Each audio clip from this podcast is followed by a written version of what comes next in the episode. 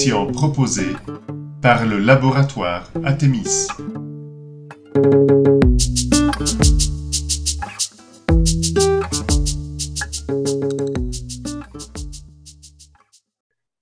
Bonjour à, toutes et à, tous. Donc là, on, va reprendre une deuxième émission. Hein. Pour rappel, je ne sais pas si vous étiez là déjà présent à la, il y a une quinzaine de jours, mais euh, cette rencontre, elle s'inscrit dans le prolongement des émissions euh, du média capacitant Travail et Transition qui avait été tenues lors du premier confinement de mars à juin et organisé avec Atemis, l'Institut européen d'économie de la fonctionnalité, de la coopération et, le réseau de Cocagne.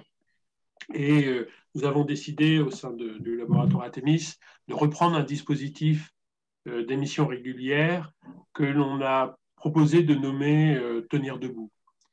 Euh, comme vous l'avez indiqué il y a une quinzaine de jours, et comme vous avez pu le voir dans les notes qui ont, été diffusées, cet espace se veut un espace d'échange, un espace d'élaboration collective, avec la perspective d'y trouver là la capacité à nous redonner une capacité de penser les situations que l'on rencontre les uns et les autres dans nos expériences euh, professionnelles et personnelles.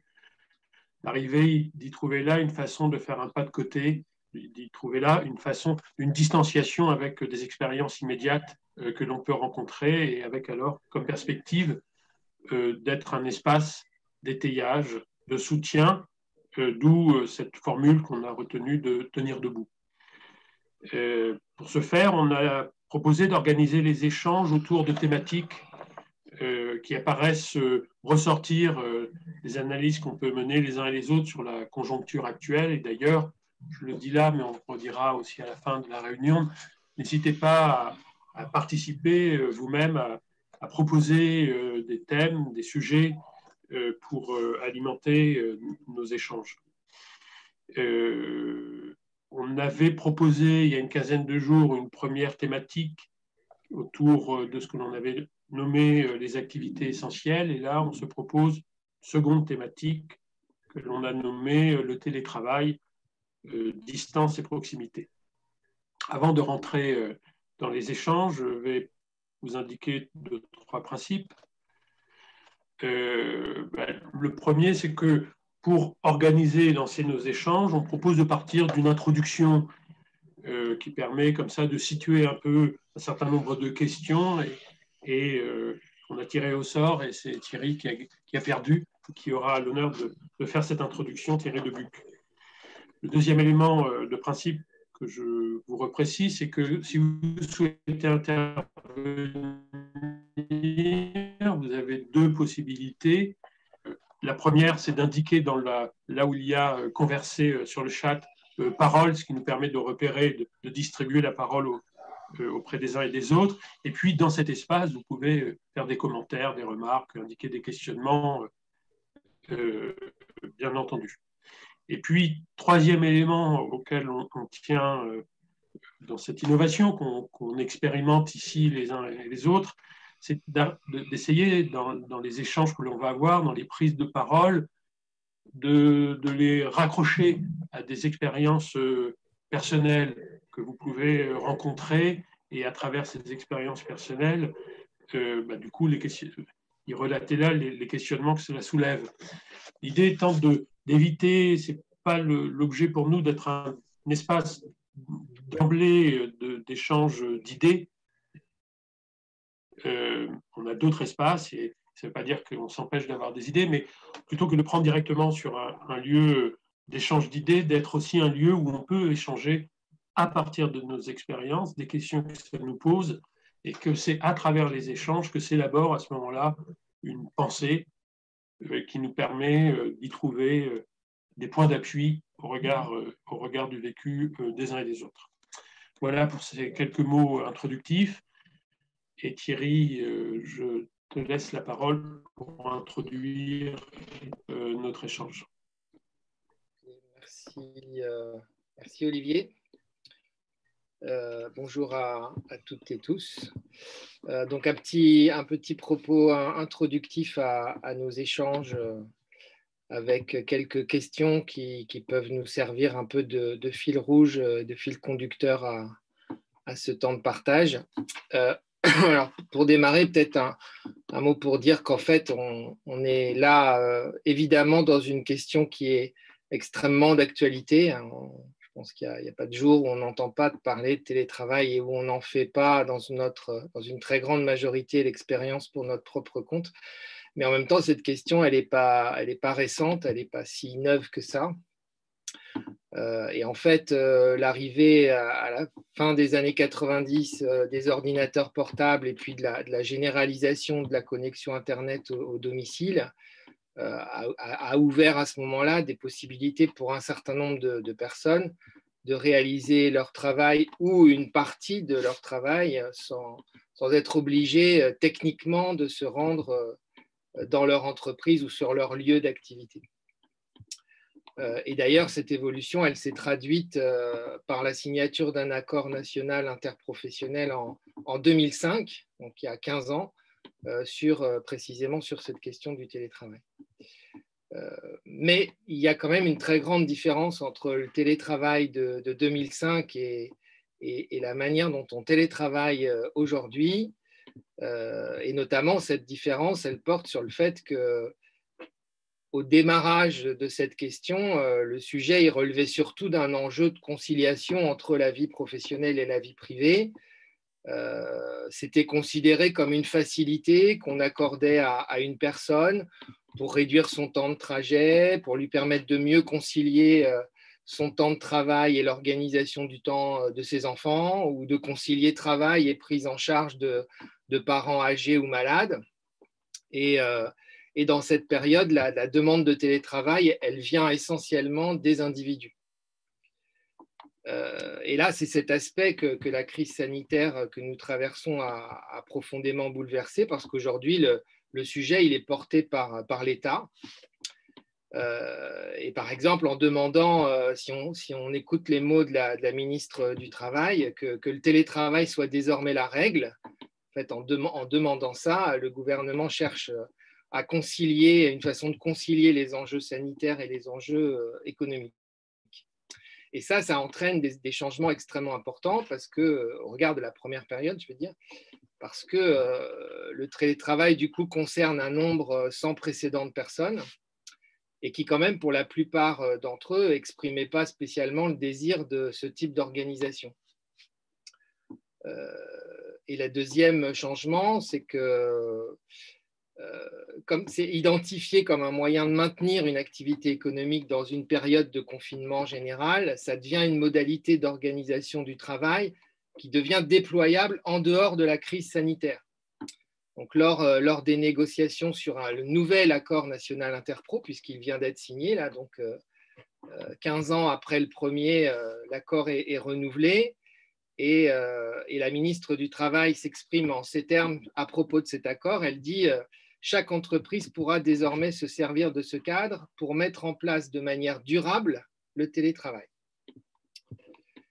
Euh, alors, si on se penche un tout petit peu sur ce, nouvel accord, euh, il précise les conditions du recours au télétravail en situation exceptionnelle, évidemment, euh, mais il pose aussi également les principes du télétravail régulier en dehors de périodes de crise.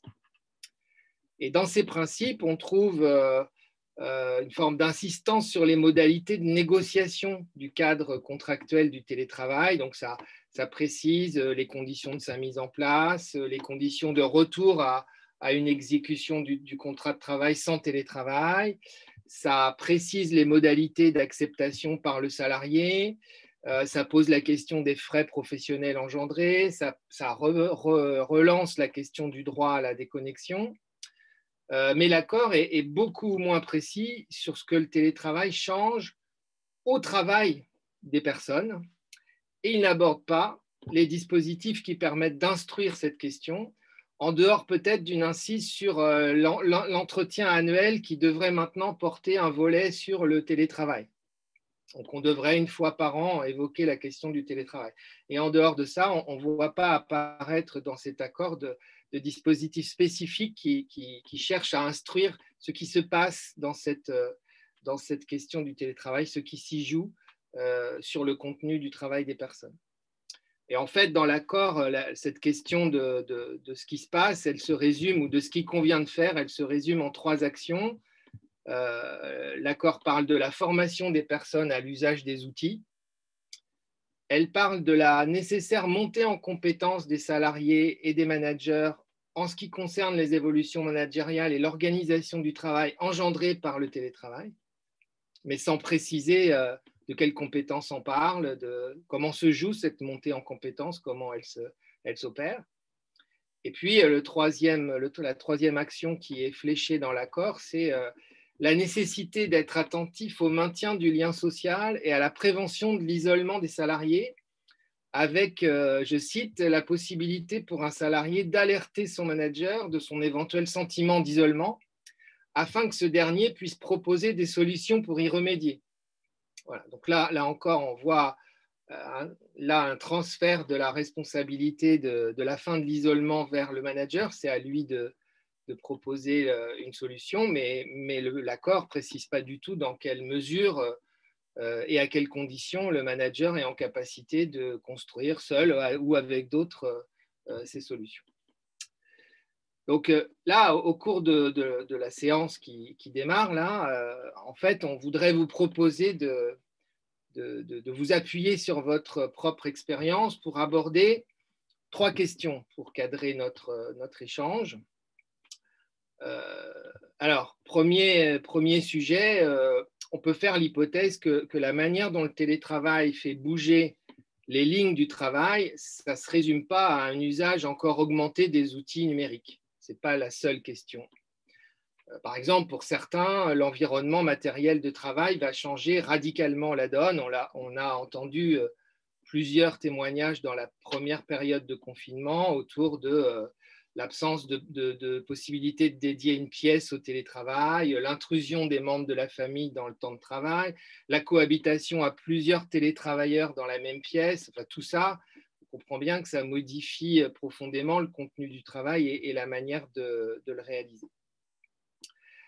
Euh, mais il y a d'autres registres dans lesquels ça fait bouger les choses. Par exemple, on, on perçoit tous bien la manière dont le télétravail met les corps euh, à distance et supprime aussi les contacts physiques entre les personnes. Alors, ils étaient déjà, ils se sont déjà là aujourd'hui fortement réduits euh, euh, quand on est en relation physique de, travail.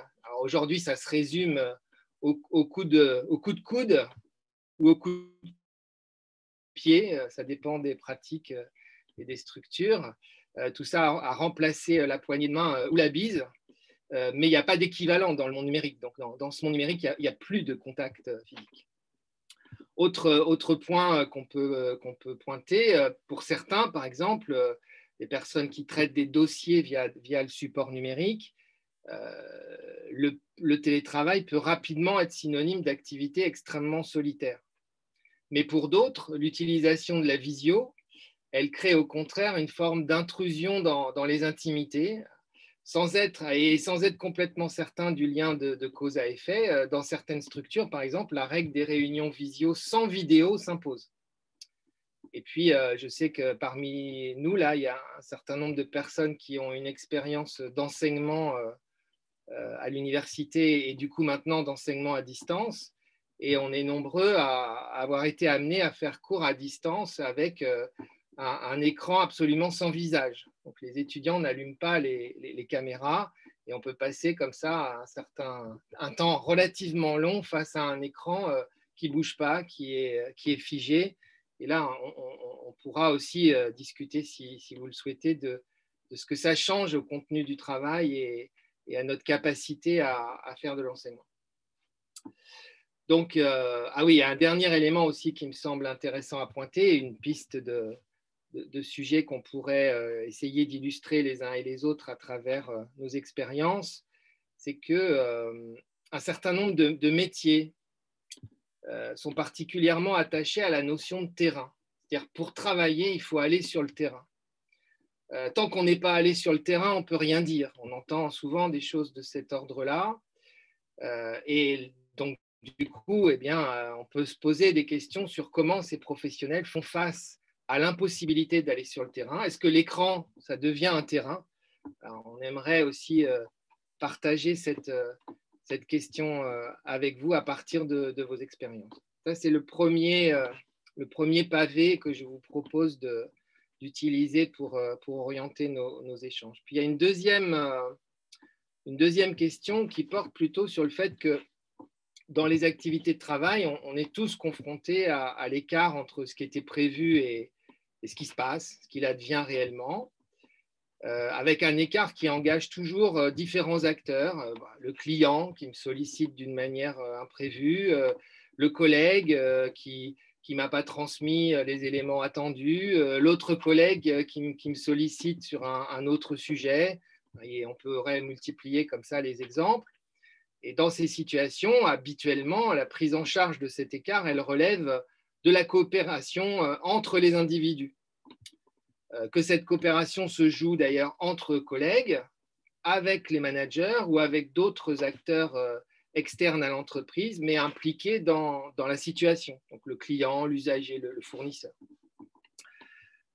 la mise en œuvre de cette coopération, elle est souvent liée soit à la, proximité physique dans l'action, c'est-à-dire elle conditionne même la perception que la situation dans laquelle je suis embarqué avec un collègue, par exemple, elle nécessite une prise en charge qui sort du cadre prévu. C'est parce que je suis là que je me rends compte qu'on doit faire autre chose que ce qui était euh, imaginé.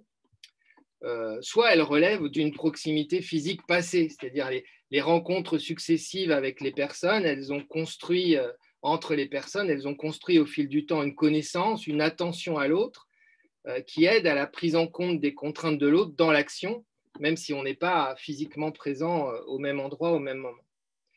Et du coup, là, il y a une, autre euh, catégorie de, questions qu'on voudrait ouvrir avec vous, toujours à partir de votre expérience, c'est qu'est-ce que le télétravail change dans votre capacité à coopérer avec vos collègues avec vos clients, avec votre manager. Et puis, troisième, euh, catégorie de, questions ou série de questions euh, pour, euh, pour guider nos échanges.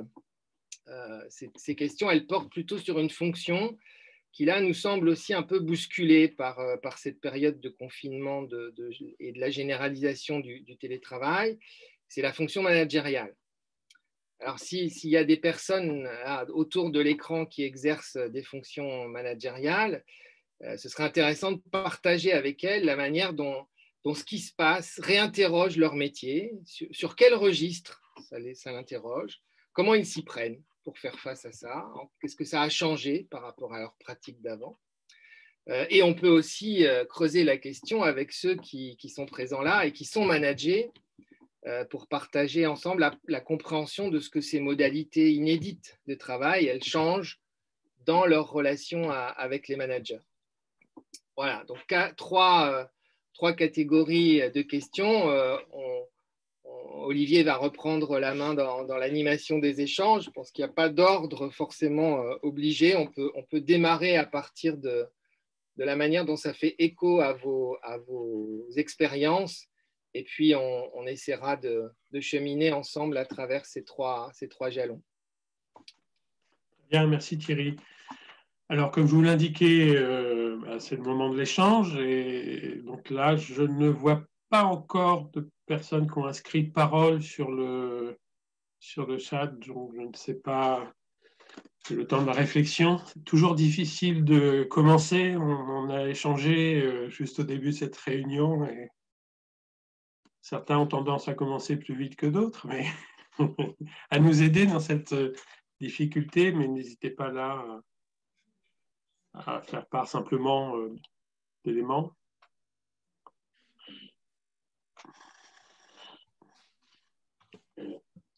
Je peux. oui, oui, et merci. Peut-être comme les, noms ne sont pas complètement écrits, euh, François Gare, là, j'en profite pour dire qu'à chacun, quand vous commencez, si vous avez gentillesse de dire votre nom, euh, ce qui permet à chacun de se repérer.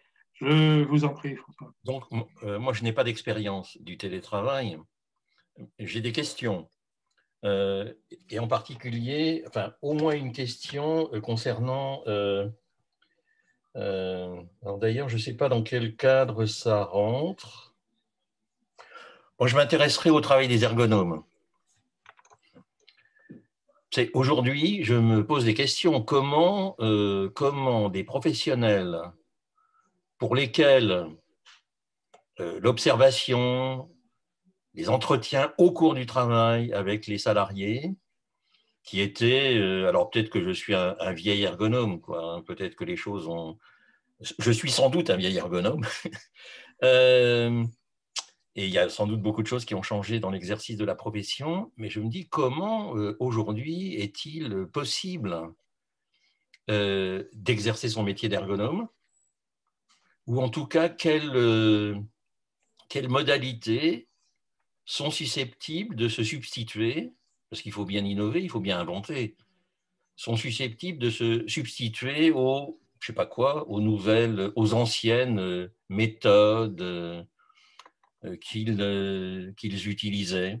Voilà, c'est, moi, je, je, ne sais pas et, et, vraiment, je me pose des, je me pose des questions. Alors, elles, me concernent. Voilà, il n'y a pas beaucoup d'enjeux pour moi, hein, mais je, ne, sais pas comment vous faites ou comment, comment ils font. Ça renvoie, euh, François, à un des points que soulevait Thierry, c'est-à-dire que la question du rapport au terrain, quand le terrain est médié par un écran mmh. ou un téléphone, ou, euh, principalement. Et c'est une vraie question. Anne-Sophie de Boulois, je crois. Pardonnez-moi, j'ai du mal à lire sur mon écran. Oui, pardon. Bonjour, merci, merci de me donner la parole. Euh, je, voulais essayer de suivre avec euh, plusieurs, euh, plusieurs idées qui nous sont venues sur ce sujet passionnant du télétravail. Le, premier, c'est que en fait, on vit déjà depuis pas mal de temps en régime de télétravail, c'est-à-dire que même ceux d'entre nous qui ne télétravaillaient pas vraiment, l'essentiel de leurs relations professionnelles était probablement beaucoup largement à distance en fait. Donc, avec des outils partagés, des dossiers partagés, des communications euh, téléphoniques, euh, peut-être moins visio, à l'époque, mais, euh, en tout cas, c'était déjà beaucoup, beaucoup, beaucoup du télétravail, je pense, pour, une bonne partie. Ce qui a changé, c'est qu'on ne va plus au travail. Ce qu'on appelle télétravail maintenant, c'est juste qu'on ne se déplace plus, qu'on ne prend plus le métro pour aller dans un lieu collectif de travail. Donc, il y a une décollectivisation, en fait. C'est mon deuxième ma deuxième euh, idée euh, qui, me saute aux yeux en fait euh, sur le télétravail, c'est que j'ai l'impression que ça révèle l'extrême individualisation du travail. Bon, évidemment, ça va avec la désindustrialisation et puis le fait qu'on travaille avec des outils numériques et sur des activités de service ou des activités beaucoup plus individualisé que, que, ce que pouvaient être euh, les activités industrielles ou de production manufacturière. Mais, euh, mais du coup, euh, on, est vraiment sur un registre de travail extrêmement indépendant, autonome, individualisé, très personnel, qu'on s'approprie d'une manière extrêmement diverse. Et aucun d'entre nous ne, travaille comme le voisin, quand bien même les postes pourraient être à peu près, à peu près identiques. Euh, je pense que tout ça reste extrêmement, euh, extrêmement différent. Si je peux me permettre, Anne-Sophie, euh, sans, sans, être, trop intrusif, mais cette question de l'individualisation que, que vous soulevez là, est-ce que vous la rencontrez dans votre pratique peut-être aujourd'hui avec cette situation covidesque, mais et d'une certaine manière, comment vous, qu'est-ce que vous en faites? Est-ce que c'est quelque chose qui crée, euh, qui crée une forme d'autonomie, une forme de, de, protection, une forme de tranquillité ou je ne sais quoi, ou au contraire, qui vient à certains moments faire obstacle, faire, un réel qui résiste. Je ne vois pas comme un, je le vois comme une réalité qu'on n'affronte pas beaucoup, c'est-à-dire qu'on ne travaille pas tous de la même manière. Enfin, on n'avance pas de la même manière et ça, ça fait écho aussi à nos manières de réfléchir, à nos chronobiologies euh, individuelles, à tout un tas de choses qui nous sont propres. Et euh, ma question à moi que je me pose, je suis plutôt, je dirige une, entreprise, donc la question que je me pose à moi, c'est comment est-ce qu'on accepte euh, que le travail devienne quelque chose de plus approprié par chacun et moins collectif en fait. moins normalisé, moins normalisable et moins collectif. Oui, c'est une grosse. C'est comme ça que moi, je me pose la question de l'individualisation. D'accord, très bien, merci. Laurent Falk. Bonjour, Laurent. Je voudrais faire juste une précision qui me semble importante. Euh, le confinement, on est condamné à rester chez soi pour travailler. Le télétravail, il y a quand même une alternance entre deux à trois jours où on est euh, dans un endroit pour travailler et le reste du temps, on est quand même supposé être en entreprise. Je pense qu'il faut éviter de tirer trop le télétravail comme étant euh, l'expérience du confinement. je le vois avec ma femme qui est en, depuis des semaines euh, à la maison et qui travaillent sans une vie d'équipe. Et nous, nous avons de temps en temps, on se voit et on ne se voit pas.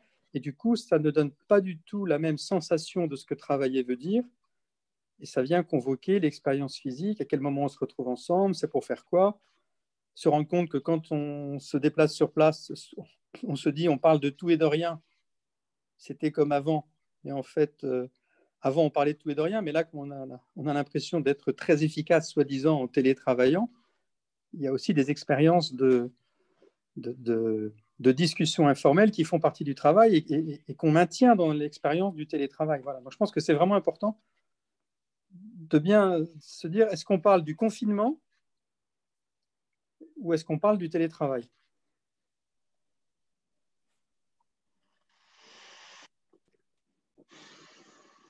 Très bien. Merci Laurent.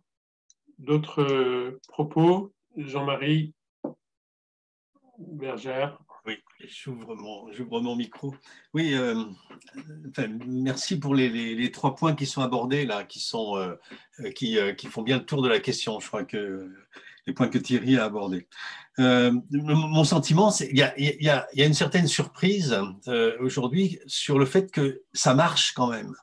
C'est-à-dire qu'on a assez facilement euh, accepté cette idée euh, de travailler à distance. Les réseaux ont tenu, quelquefois il y a une image qui est un peu floue, mais globalement, technologiquement, euh, et pour avoir des amis un peu non plus techno, ils étaient surpris eux-mêmes que ça puisse, que les réseaux tiennent, tiennent comme ça.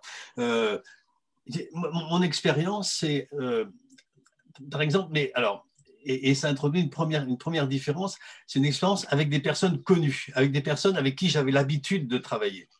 Euh, mais qui, par exemple, euh, je, suis dans un, dans un, groupe, on se réunit très, très régulièrement, mais il y a des personnes qui sont à Marseille, d'autres qui sont à Strasbourg, d'autres à Bordeaux, euh, d'autres à Lille. Et c'est vrai qu'on se voyait sur des journées entières, mais très rarement.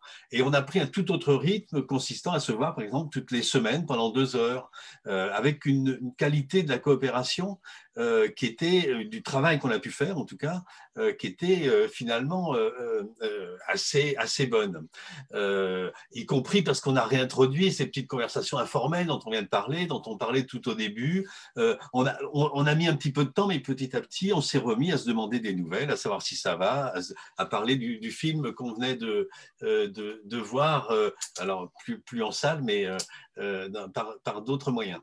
Mais, à mon avis, il y a deux choses euh, qu'on ne voit pas euh, derrière cette, cette facilité, euh, cette, idée que, bon, voilà, mais c'est un petit peu comme disait Anne-Sophie aussi, c'est-à-dire qu'après tout, on, peut se, on peut se résigner. Alors, il y a deux choses. Il y a d'abord les extrêmes inégalités. c'est-à-dire que je crois aussi que la façon dont on est installé, là, les enquêtes montrent, la façon dont on est installé chez soi, si on a un lieu de travail dédié, euh, si on a un fauteuil confortable, ça revient pratiquement à chaque fois dès, qu'on discute euh, de cette question, ou si on ne l'a pas, si on a des enfants, si son conjoint travaille au télétravail aussi en même temps et, éventuellement dans, la même pièce, euh, c'est évidemment des conditions très inégalitaires et qui se répercutent, euh, qui ne sont, qui sont pas liés à la compétence et au travail accompli, mais qui se répercutent euh, euh, fortement sur l'activité et qui peuvent, si c'est prolongé, introduire de nouvelles, de nouvelles causes d'inégalités non fondées en tout cas qui serait à discuter et qu'on peut considérer comme, comme injuste. Après, après, il y a d'autres, et y compris par exemple, des enquêtes montraient que les femmes vont avoir beaucoup plus de mal à s'extraire du retour euh, aux tâches ménagères, euh, malgré tout en étant sur place, et que ça introduit aussi, ça renforce cette inégalité-là, ça ne la crée pas, mais ça, la, euh, ça, peut la, ça peut la renforcer, et s'en sort visiblement plus difficilement, avec plus de, de, difficultés. C'est pas, c'est une, règle générale, c'est évidemment pas des, toutes les situations particulières. Alors, ça introduit aussi une grande différence. Je discutais avec des gens de Veolia, euh, dans l'entreprise, il y a les personnes qui télétravaillent du siège, plutôt dans des bonnes conditions. Veolia est une entreprise assez généreuse, on fait des choses euh, sympas euh, et, ils ont, ils ont des, des, bons fauteuils, on, est d'accord pour leur prêter un micro, enfin, etc. Euh, et puis, il y a, il y a ceux qui, sont, qui vont chercher les poubelles et qui, eux, ne télétravaillent pas. Et déjà, que c'est deux populations dans l'entreprise compliquées, ça complique encore les choses. Bref, il y, a, il, y a, il y a tous ceux qui ne peuvent pas télétravailler et qui regardent aussi ceux qui télétravaillent et c'est encore un sentiment d'inégalité injuste, pas une inégalité qui ne serait, pas, serait pas fondée. Bon. Et puis le deuxième élément, euh, le deuxième élément, c'est euh, tout ce que, Thierry l'a dit aussi, c'est-à-dire tout ce qui est affectif dans la relation, tout ce qui est corporel, tout ce qui est physique, tout ce qui se joue dans le face-à-face. Euh, et là, à mon avis, c'est un peu autre chose. C'est le, sentiment que j'ai, c'est qu'au fond, insensiblement, on pourrait se dire qu'au fond, on peut s'en passer. Qu'au fond, finalement, ben oui, euh, d'accord, c'était sympa quand on se voyait.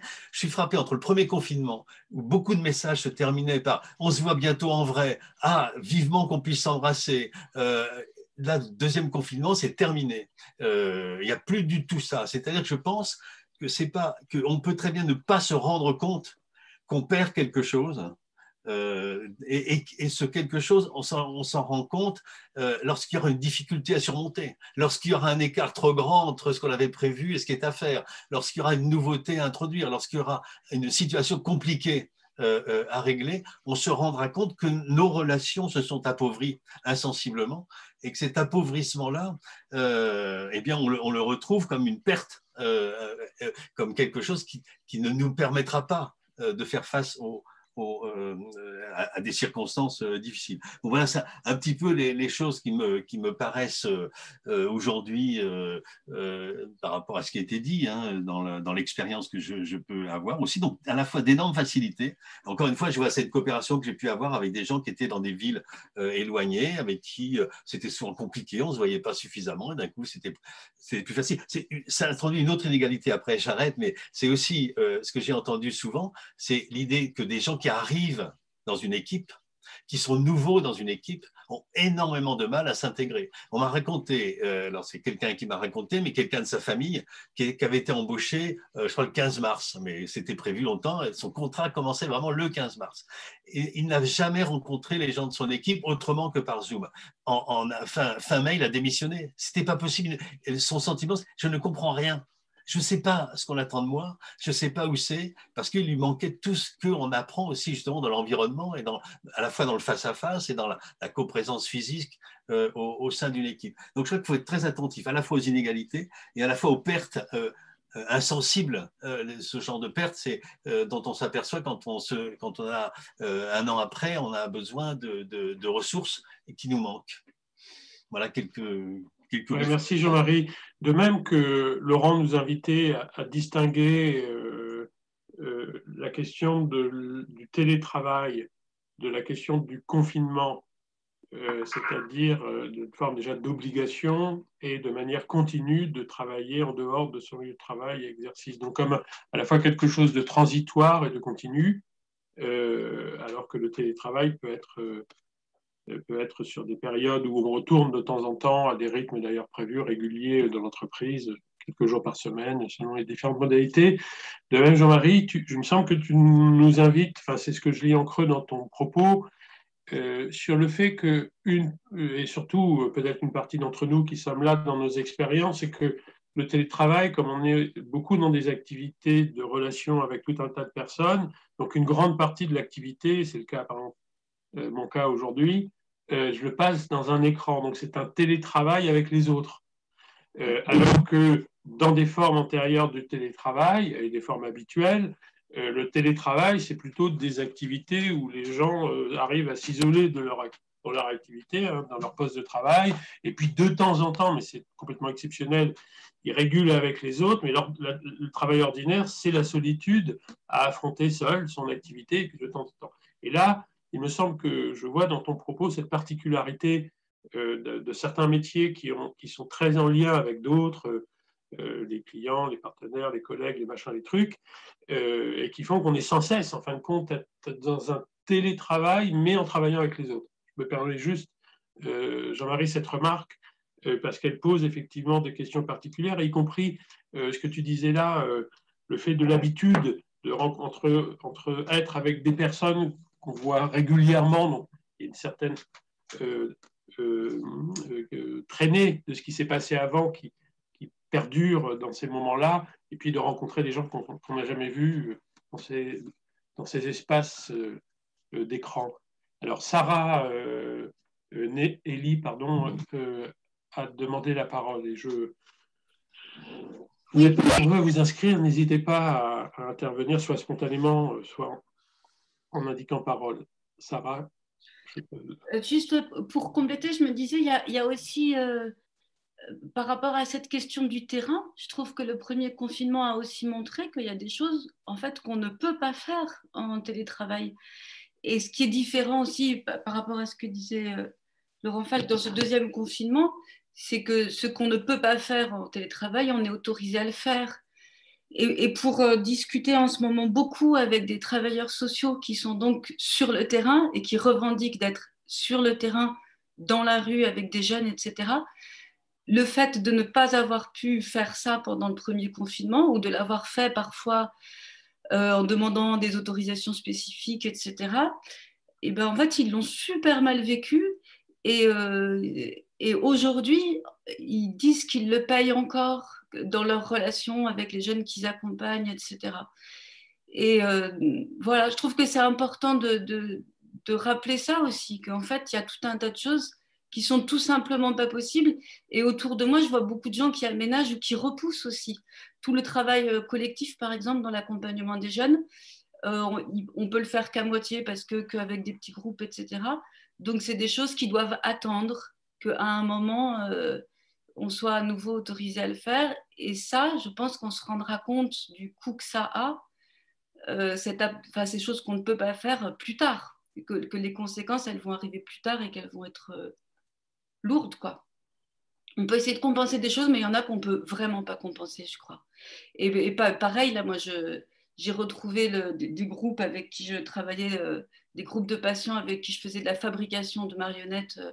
Et pendant tout le, premier confinement, mais c'était impossible. Et, donc là, c'est tout ou rien. En fait, il n'y a, pas de, a pas de milieu possible ou d'ersatz possible voilà, ça répond peut-être aussi à la question du terrain, en fait. Il y a des terrains euh, qui existent que pour, euh, dans leur géographie réelle et certainement pas à plat, quoi.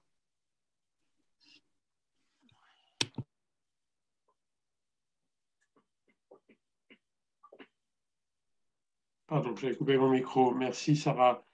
Est-ce qu'il y a d'autres euh, personnes qui souhaitent intervenir? Stéphanie, je n'ai pas votre nom. Euh, oui, prénom, ce qui est déjà très bien. Je suis Stéphanie euh, je, je, rebondis un peu dans ce que tu viens de dire. Sarah, moi, je suis formatrice, euh, anciennement assistante sociale et formatrice auprès des travailleurs sociaux.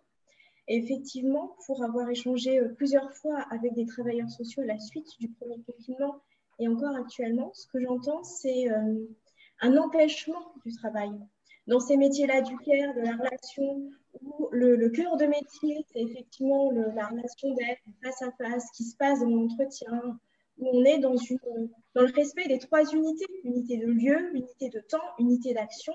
Le télétravail balaye tout ça. On n'est plus dans la même unité de lieu, donc de fait, ça a des effets aussi sur l'unité d'action.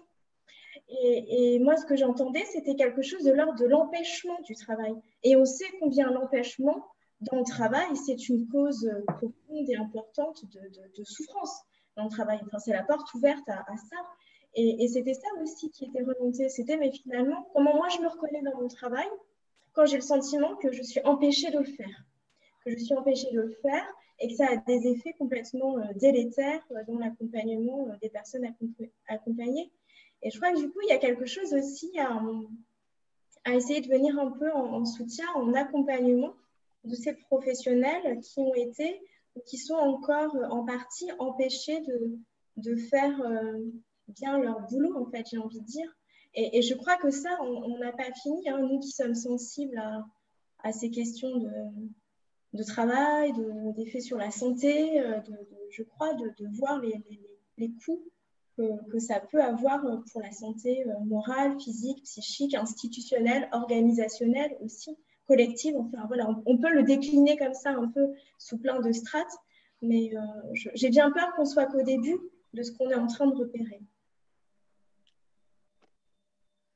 Très bien, merci Stéphanie. Euh, je crois que Thierry euh, demandait la parole. Thierry. Je voulais, je voulais, comme Stéphanie, prolonger le propos de Sarah et, et, du coup tendre la perche aux, gens qui, qui, sont autour de l'écran là pour euh, peut-être essayer d'entrer un peu plus dans, dans leur situation de travail et, creuser un peu cette question de, de l'empêchement d'agir que, que Stéphanie pointait et que Sarah aussi pointait.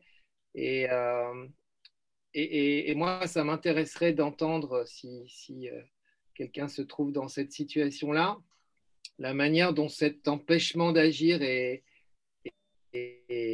constaté. Euh, et puis, je fais l'hypothèse aussi que dans un certain nombre de cas, il y a des, stratégies, il y a des, tentatives de contournement de cet empêchement.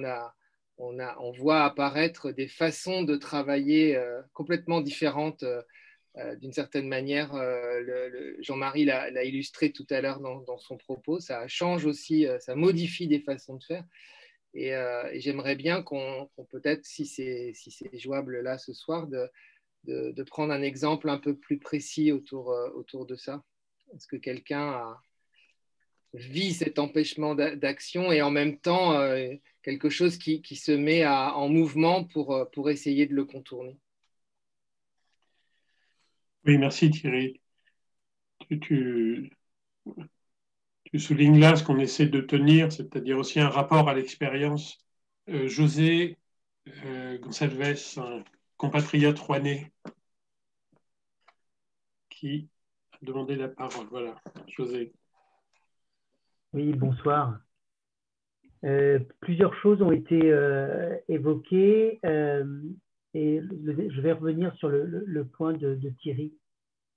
Euh, donc j'interviens, je vais prendre euh, un exemple d'intervention euh, assez longue sur une, collectivité territoriale. Et en préambule, dans, ce que j'entends et, au regard de l'introduction, vraiment dans ce qu'on est en train de vivre, c'est tout ce qui, enfin, beau, et dans ce qu'on partage, c'est presque tout ce qu'il faudrait euh, éviter, euh, prévenir si euh, demain le télétravail, tel qu'il a été rediscuté avec l'accord qui n'est pas contraignant, qui, a été conclu il y a quelques jours. Donc, ce qu'on remarque là, ce qu'on observe là, ce que j'observe, ce que j'entends, c'est la situation qui fait ça. Et cette situation, elle, pose des, questions, des difficultés, elle interroge, elle interroge mon, travail, mais elle, donne aussi matière à, travailler d'autres, d'autres, euh, d'une autre manière et d'autres sujets, en tout cas des sujets euh, sur lesquels je ne vais pas forcément. Quelques exemples. La, question euh, qui a été posée en introduction sur l'intimité ou sur l'histoire des, écrans qui sont noirs, euh, ou du fait de la connexion aussi, euh, des problématiques aussi d'utilisation d'applications euh, diverses et variées. moi, il m'arrive dans ma journée de, d'avoir trois applications différentes entre Zoom, Teams et puis JetSeat et puis le WhatsApp, etc.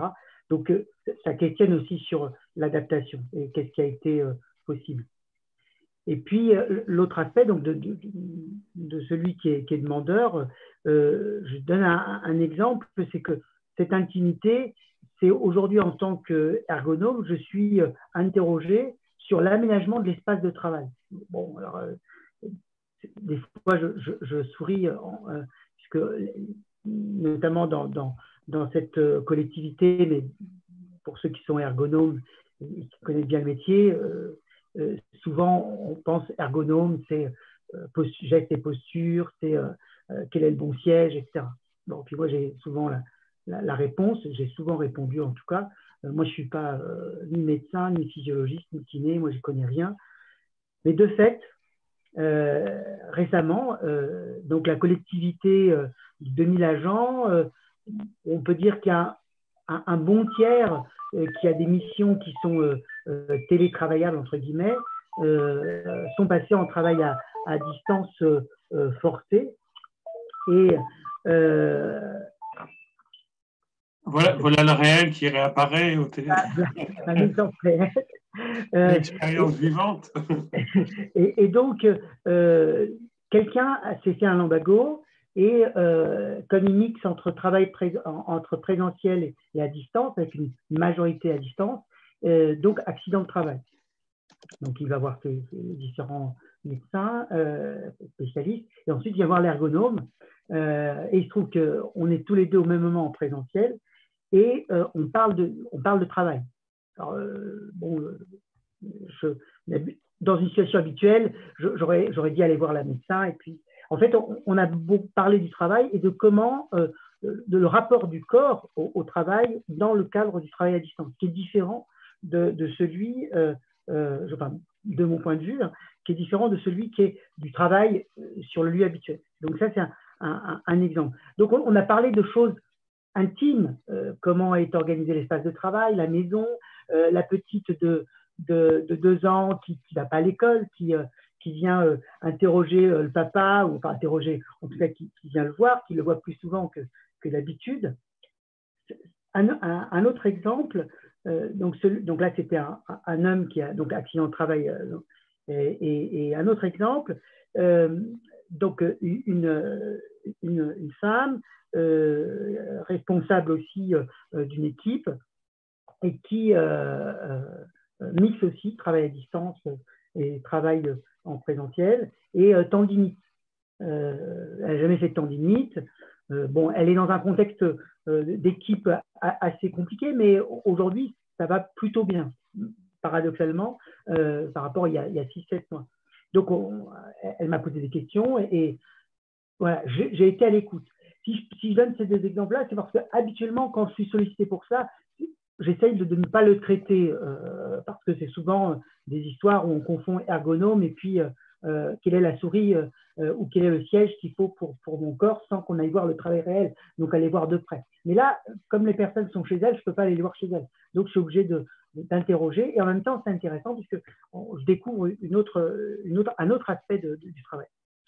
Le, troisième point, au-delà de l'intimité et, donc la question des corps au travail à la maison, euh, la, question du, manager-manager, puisque ça a été aussi posé dans, l'introduction. Bon, il y a les sujets euh, euh, classiques, je dirais, du télétravail, du contrôle, de la confiance, etc. Enfin, tout ce qu'on peut entendre. Et, puis d'avoir les, les tea time ou, les, ou les temps de convivialité. Mais de voir aussi la, la, fatigue cognitive de, des, managers. Et, là aussi, plusieurs exemples assez tôt, déjà à la suite du premier confinement, et, et une crainte au mois d'octobre quand la collectivité était en train d'envisager euh, l'accélération avec d'achat de matériel, notamment informatique, pour que ça puisse se faire, une crainte de beaucoup de, managers, et notamment de cadres intermédiaires, parce que c'est souvent eux qui, me, sollicitaient, parce que la difficulté était de gérer bon, l'aspect matériel, euh, donc de distribuer le matériel, à qui je le distribue et tout, euh, et puis ensuite de devoir gérer les plannings entre le présentiel et le distanciel. Donc aujourd'hui, les managers sont un métier qui, est déjà en, question avec la, mutation du travail, mais avec euh, cette, situation de confinement et de travail à la maison ou de travail à domicile, euh, doivent gérer euh, une activité avec des gens en présentiel à certains moments et d'autres à, distance. Donc ça interroge aussi sur, sur quelles sont les priorités et comment les cadres intermédiaires discutent aussi de leurs priorités. Alors parfois à distance, parfois en présentiel, Bon, sachant qu'en plus, on est limité du nombre de personnes en présentiel, etc. Donc, ça vient amener une complexité et une fatigue. Et là, c'est le, dernier point, c'est que finalement, cette fatigue, cette intimité et, ce, travail à, distance, managé autant bien, aussi bien que possible, empêche finalement d'agir pour, pour, pour beaucoup d'entre eux et reporte, reporte sur d'autres. Par exemple, certains reportent des activités euh, qu'ils ne peuvent pas faire à distance sur des gens qui sont en présentiel. Donc, il y a une gestion de, de conflit aussi pour le, pour le manager, mais aussi au sein de l'équipe. Dans, dans l'empêchement aussi, c'est aussi comment, moi, en tant qu'ergonome, un autre, un autre exemple, je reviens sur mon, mon lombago, le mal de dos, on a passé une heure, on, a, donné quelques, conseils, quelques questions, et euh, il en a parlé avec ses collègues, à distance évidemment, euh, et euh, il me sollicite cette semaine, à distance, cette fois-ci, en me disant, est-ce que vous ne pourriez pas, ce que vous avez fait en, une heure avec moi, nous réunir à distance pour parler de, finalement, il ne l'a pas dit comme ça, mais je, le traduis comme ça, de l'intimité de l'organisation du travail à la maison. Et et, donc là, je me suis retrouvé euh, hier euh, après-midi à faire un, autre travail que je n'avais euh, jamais fait. Alors, est-ce que c'est un travail d'ergonome? Je ne sais pas, mais en tout cas, qui, était de, donner quelques éléments à la fois de, repères pratiques et en même temps de questionnement de qu'est-ce que le travail dans une situation comme celle-ci. Et de permettre à, des hommes et des femmes, où la plupart étaient chez eux, de, et donc avec une partie des écrans qui étaient visibles et d'autres pas, euh, de euh, les faire parler finalement ensemble de qu'est-ce que le travail euh, à la maison, quand on est dans une même direction et dans des services différents. Voilà. Donc, il y, a, des choses intéressantes à creuser, mais je pense que moi, j'observe je, et j'essaye de, de, lire ce qui, ce qui s'écrit sur aujourd'hui, dans toutes ces dimensions, elles sont singulières du fait du confinement, mais j'ai envie de dire, elles sont en train de m'apprendre, moi en tant qu'ergonome, à ce qu'il faudra demain, quand il y aura des accords, puisque la collectivité, par exemple, va négocier un accord, et d'autres organisations sont en train de discuter de ça, comment elles vont discuter de ces accords, sachant qu'on va avoir dans l'expérience qu'on a vécue, et souvent des expériences, tout le monde n'est pas à Veolia, qui sont parfois difficiles, même si les gens, notamment en région parisienne, trouvent que le travail à distance, ça a quand même un avantage parce qu'on on fait une heure, deux heures, voire trois heures de moins, euh, par exemple, dans les transports. Oui, merci beaucoup, euh, José. Oui, c'est intéressant parce qu'il est vrai que dans la dynamique un peu antérieure, avant le confinement et, l'obligation, euh, le salarié négociait avec les conditions de travail internes à son, domicile, puisque souvent le télétravail résultait plus d'un choix et donc d'une certaine compromis à avoir entre l'inconfort qu'on pouvait avoir à être chez soi et le confort à ne pas aller dans l'entreprise. Là où ton intervention euh, euh, intéressante, c'est deux éléments. C'est que ça introduit là des questions nouvelles qui étaient déjà présentes avant mais cachées, tu pas vraiment discuté, sauf le cas particulier, bien entendu, et que derrière, il y a euh, d'une certaine manière une, comme ça, un déploiement de savoir-faire euh, que tu exprimes là, d'intelligence déjà, à savoir reprendre un peu cette situation dans une pratique euh, qui est la tienne ici. Euh, c'est-à-dire que c'est aussi l'espace pour penser différemment des questions qui s'y trouvent là convoquées. Je, trouve que ces deux éléments que je me permets là de juste de relever paraissent très éclairants. Sandro, il me semble que tu as demandé la parole. Sandro de Gasparo. Oui, merci Olivier. Euh, peut-être, effectivement, je voulais aussi apporter une, un témoignage personnel, d'autant plus que c'est un sujet dont on a, discuté ce matin avec certains collègues. C'est une expérience récente, en fait, où j'ai retrouvé un peu un rapport au terrain, c'est-à-dire où j'ai été confronté à la nécessité d'animer de, une réunion collective c'était dans un établissement hospitalier. C'était la réunion conclusive suite à tout un travail très long commencé en début d'année et qu'on a réalisé avec un collègue essentiellement à distance. Hein. Donc, d'où la question de François aussi sur les évolutions du métier. Donc là, on a, on a fait un travail du coup plutôt d'études, beaucoup par des, rendez-vous, des, des, entretiens téléphoniques. Et donc là, pour la réunion conclusive, on avait décidé d'aller sur place et c'était important. Et donc, pour moi, ça a été quelque chose d'assez surprenant, en fait, de me retrouver dans cette situation d'avoir animé une réunion avec une équipe de direction, avec euh, des représentants d'un groupe professionnel euh, dont il, était question en fait de, faire évoluer l'organisation interne. Donc une réunion un peu tendue comme on, les connaît euh, dans des comités de pilotage, dans des groupes projets où il s'agit de, faire avancer une réflexion sur des réorganisations qui peuvent euh, comme ça soulever des, désaccords ou des divergences euh, de vues. Et en fait, j'ai senti là, ça a été un peu un, effet révélateur en fait. J'ai senti là le fait que j'avais perdu la main sur ce type d'activité. Après six mois euh, de confinement, de travail essentiellement à distance, par visio, y compris dans, des réunions collectives, mais par ce, ce, média de la visio, là j'ai senti un, effort énorme en fait, en démarrage de réunion pour me remettre en fait dans quelque chose dont j'ai senti que j'avais perdu les réflexes, les, tous ces micro savoir-faire de, sensibilité, de sentir, d'arriver à rebondir, jusqu'à être confronté à des situations un peu compliquées, un peu tendues, où euh, euh, du coup j'ai du mal en fait à, recevoir des commentaires qui sont faits, je les sens de manière un peu agressive comme ça, j'ai du mal à, rebondir. Donc une vraie difficulté en fait à, retrouver des savoir-faire professionnels dans la manière d'animer des, réunions un peu, un peu délicates, de, de, de débats, de, de dialogue euh, avec différents points de vue comme ça. Et, et en même temps, puisque j'étais avec ce collègue, euh, ce qui a fait ressource beaucoup dans cette réunion, c'était d'être avec ce collègue, avec un collègue avec qui on, partage beaucoup d'expérience, avec lequel on, a beaucoup travaillé. Et la manière, du coup, on a pu aussi retrouver cette ressource du fait d'être à deux. Et donc, à des moments où c'est moi qui étais un peu déstabilisé, un peu dépourvu, c'est le collègue qui a pu reprendre la parole pour, pour remettre les choses en, chemin, en dialogue, ou des moments où lui, il était en difficulté, j'ai pu reprendre la main. Euh, et, donc la question de l'empêchement, pour moi, là, elle s'est révélée un peu en creux. C'est-à-dire qu'on n'a pas forcément conscience.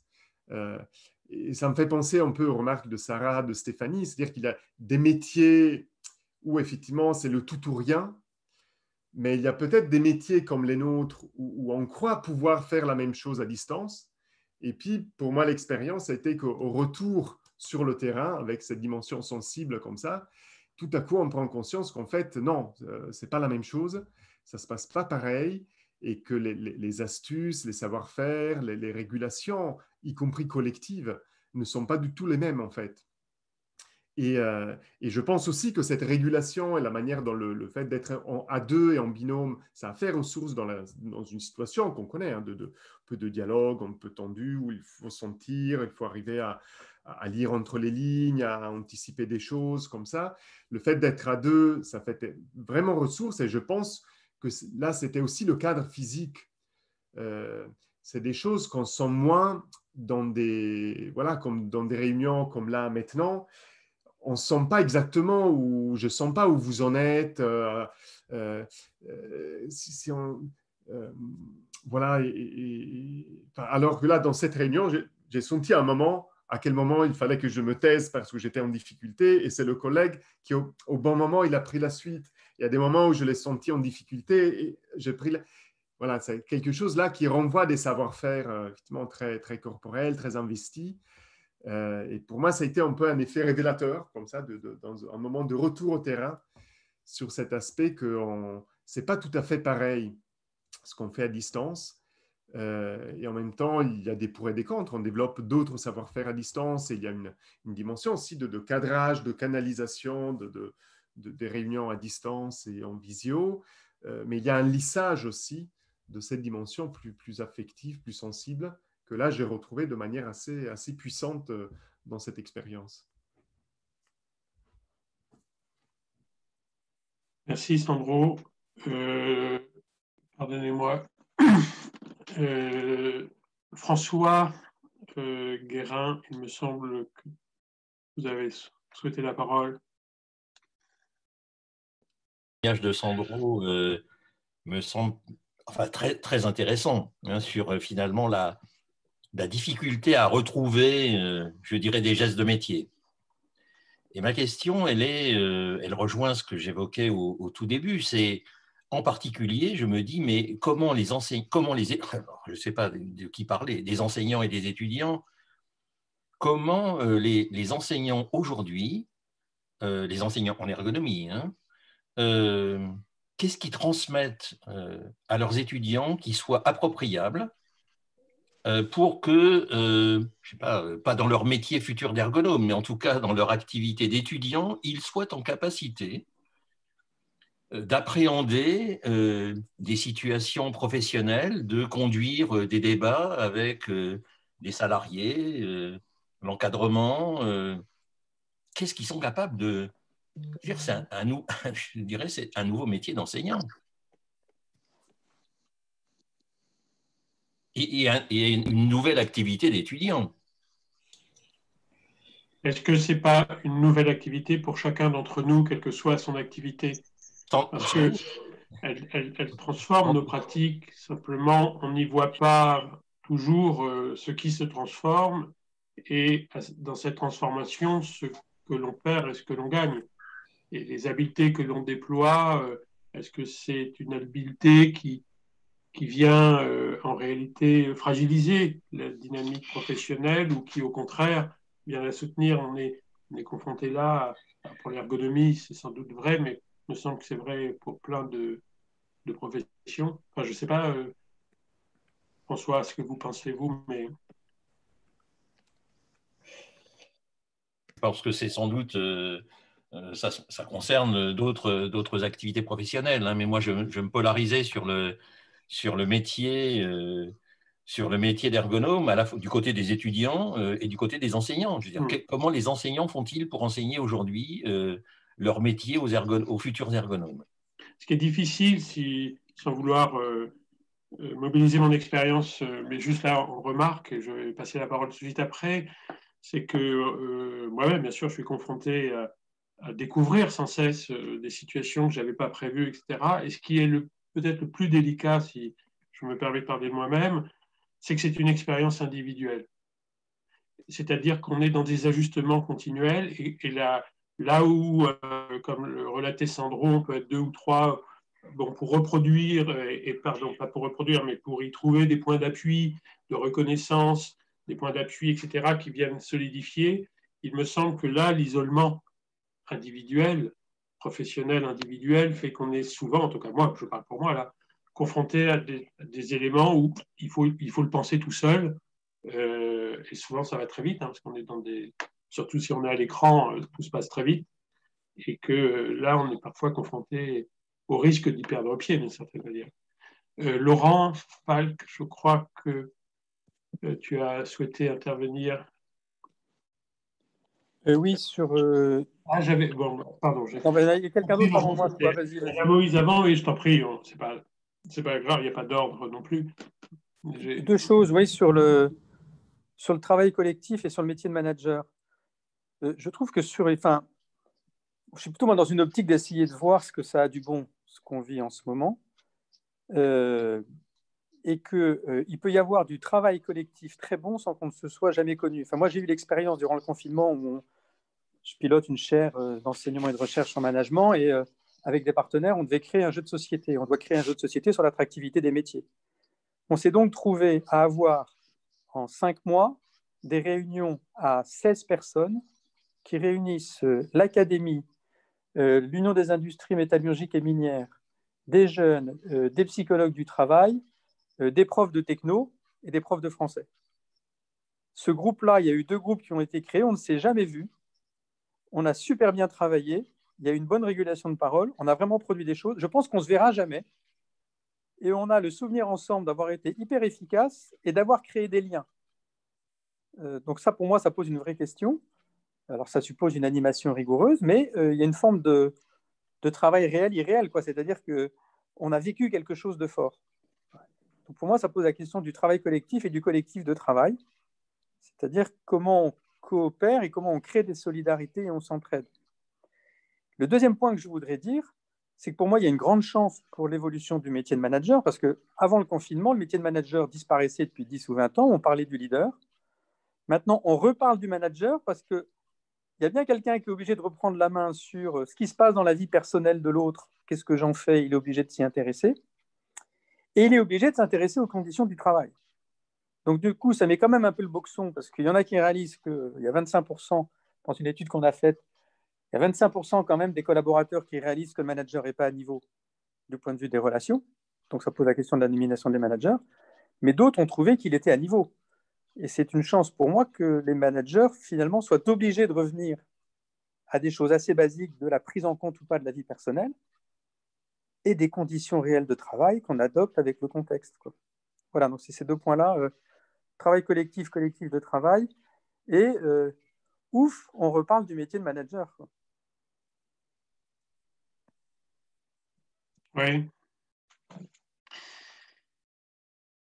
Euh, Moïse. Bonsoir à tous.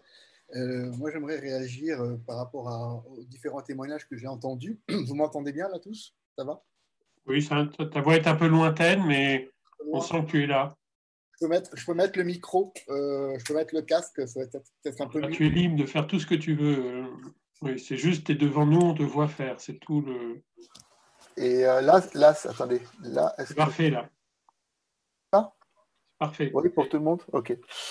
Euh, qu'est-ce que je voulais dire? Oui, je voulais réagir donc par rapport aux différents témoignages euh, peut-être partir de, mon expérience euh, sur voilà moi je suis en fait je suis à la fois animateur et professeur de tango. J'utilise aussi le tango pour pour les questions du travail. Et euh, parallèlement je suis aussi réalisateur. Enfin je, dis ça pour ceux qui me connaissent pas. Je, réalise des, des, films sur le travail et, d'autres choses mais particulièrement sur le travail. Euh, et donc, et je participe à beaucoup de réunions Zoom euh, euh, en, ce moment, euh, comme, comme vous tous. Et pour le coup, effectivement, moi, le, le, le corps me, manque dans, dans, dans, dans, mon métier. J'ai besoin pour mon travail, vraiment, par exemple, là en ce moment, je fais des podcasts. et pour le coup, donc, les podcasts sont enregistrés via Zoom. Et ensuite, euh, je, les monte. C'est-à-dire qu'en fait, on coupe, on, décide avec la personne avec qui je travaille, donc voilà, de, de, de, de raccourcir un peu le podcast pour qu'il soit euh, suffisamment dense. Et cette chose-là, par exemple, qu'on fait à deux, euh, on aurait on aurait pu très bien la faire par Zoom et, travailler, et travailler ainsi. Et en fait, on s'est rendu compte, enfin, je me suis rendu compte que j'avais besoin d'avoir la personne assise à côté de moi pour faire ce travail-là, de, de, de, de, sentir ses réactions, d'observer ses temps de, réflexion.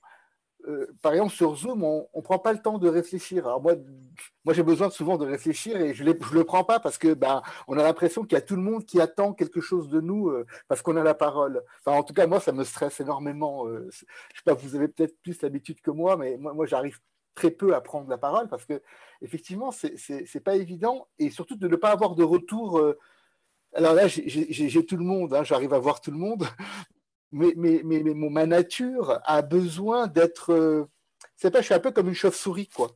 Euh, j'envoie une information j'ai besoin d'un retour pour continuer à, à, à, à creuser mon raisonnement mais avec vous pas tout seul dans ma tête et là, j'ai l'impression que je suis un peu tout seul dans ma tête, quoi. Alors, c'est rigolo. Je sais très bien que je suis avec vous, hein. mais euh, voilà, c'est pas c'est pas évident de se saisir de tout ça. Et il y a aussi, euh, là, j'ai fait un stage, euh, bon, qui, aurait été impossible hein, par Zoom évidemment, de, danse tango lié au travail. Et, pareil, ces interactions de corps avec, les personnes avec qui on, a fait le stage, le retour qui a été pour elles, c'était c'était une forme de, comme si elles avaient revécu quelque chose d'incroyable, alors qu'on a juste fait de danser ensemble, enfin, euh, de parler ensemble, de discuter, de se tenir la main, de, se porter, etc. Donc ces choses qui paraissent euh, normales et toutes simples, bah, deviennent aujourd'hui, euh, c'est des états de grâce. Quoi. Donc, pour le coup, c'est génial. Pour le coup, on se rend compte, chacun se rend compte de l'importance finalement de, de, ce corps, de l'odeur, ne serait-ce que de l'odeur de l'autre. Enfin, je sais pas, on dit souvent, je le sens celui-là ou je le sens pas. Bah, moi, je ne peux pas savoir si je vous sens ou pas. Bah, je ne vous sens pas, je ne vous ai pas dans le nez. quoi. Et j'aurais aimé aussi pouvoir vous avoir dans le nez pour pouvoir vous aussi vous apprécier, mais sans jugement de valeur, mais savoir si ça s'accorde ou pas. Et si ça s'accorde pas, qu'est-ce que je dois faire pour que ça s'accorde? C'est-à-dire que quel, quel, processus mental je dois mettre en route pour pouvoir faire qu'on puisse travailler ensemble, même si je ne vous sens pas? Vous cette, euh, je, parle de ça parce qu'on en parle très peu de ce, truc où, on peut ne pas sentir l'autre, mais on peut quand même trouver les moyens de travailler avec lui. Et là, pour le coup, bah, ces réunions de Zoom qu'on a, bah, ça, me fait sentir très seul et en même temps, ça met le point sur, euh, ces, manques, euh, en tout cas personnellement.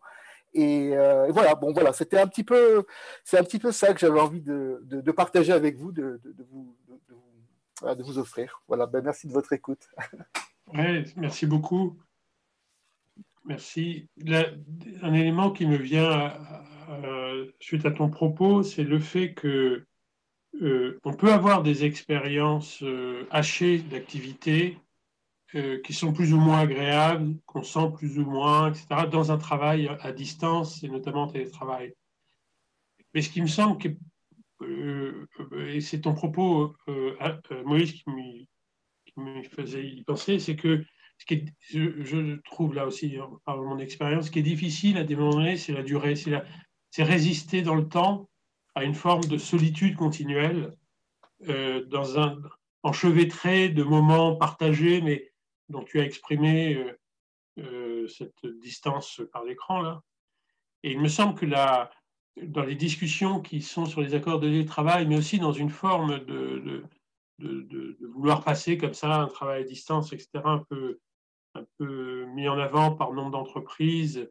Et on n'a pas dit ça, mais il y a aussi beaucoup de là je réfléchis avec ça avec des étudiants sur le fait que avec les problèmes euh, du coût du foncier, etc., certains y trouvent là l'occasion de repenser l'usage des bureaux, en mettant plus de distanciel, plus de télétravail pour euh, limiter les mètres carrés, etc. etc.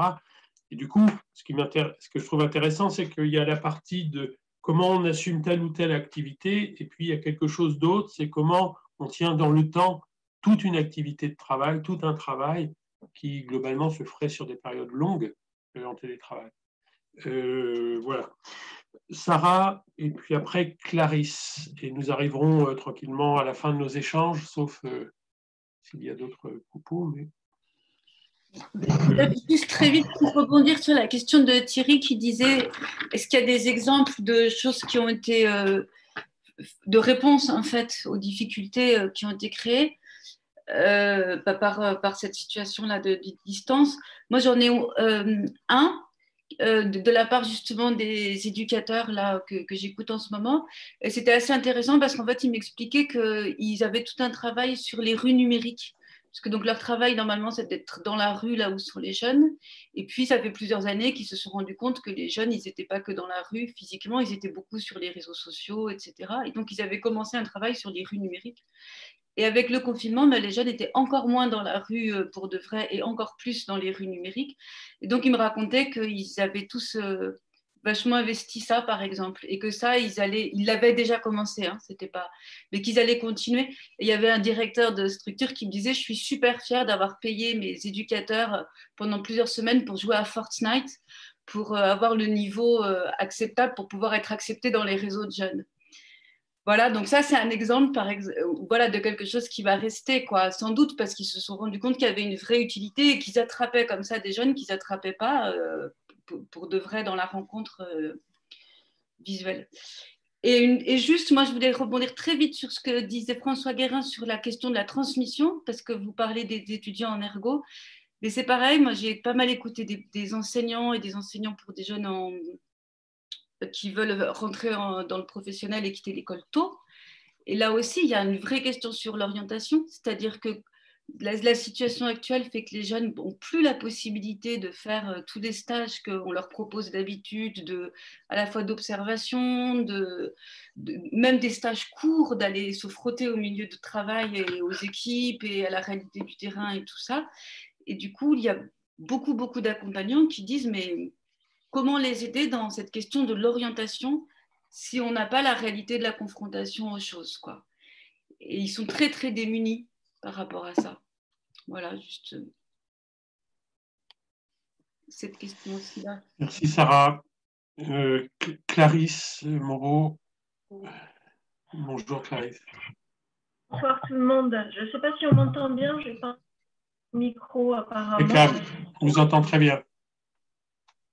Je voulais euh, rebondir un petit peu par rapport au témoignage de Moïse, euh, qui en creux euh, l'inverse de mon expérience et de télétravail et de confinement. dans les propos de Moïse, je reconnais le besoin de feedback, en fait, qui est extrêmement important pour bien se caler dans son travail, dans ses missions avec ses collègues. Et euh, j'arrivais pas à intervenir dans, cette émission d'aujourd'hui parce que j'avais l'impression euh, de, qu'on cherchait tous un peu dans, nos retours d'expérience euh, la rupture qu'aurait introduit le télétravail. Moi, l'expérience que j'en ai eue, sachant que j'avais des moments de télétravail pour m'isoler chez moi par rapport à une activité normale, ou, voilà, euh, c'est pas forcément une expérience de rupture. J'ai eu l'impression plutôt, avec le mélange télétravail et confinement, d'être dans, dans un condensé des qualités et des défauts de mon organisation du travail.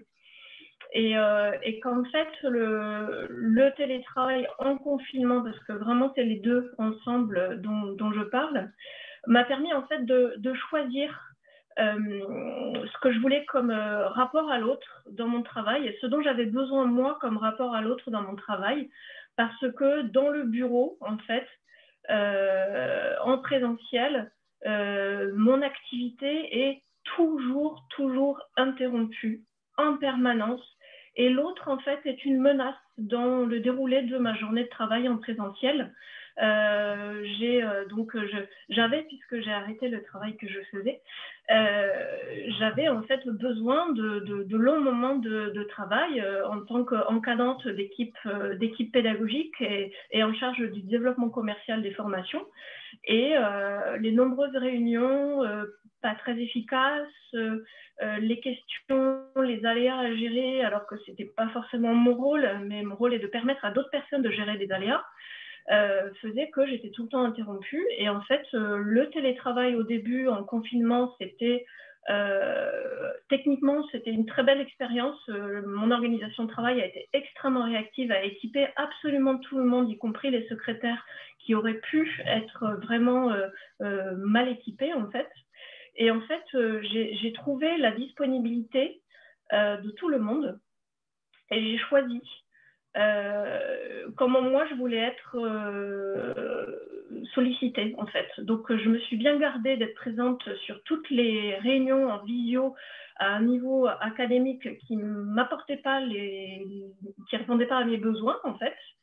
Euh, j'ai trouvé des parades pour dire que j'arrivais pas à installer telle application, que j'avais eu des piratages, que en plus j'ai eu un piratage de mots qui fait que je n'ai pas pu utiliser sous mon vrai nom l'application Teams. Et du coup, ça m'a permis de, choisir qui je faisais rentrer dans mon écran, euh, dans ma plage de travail.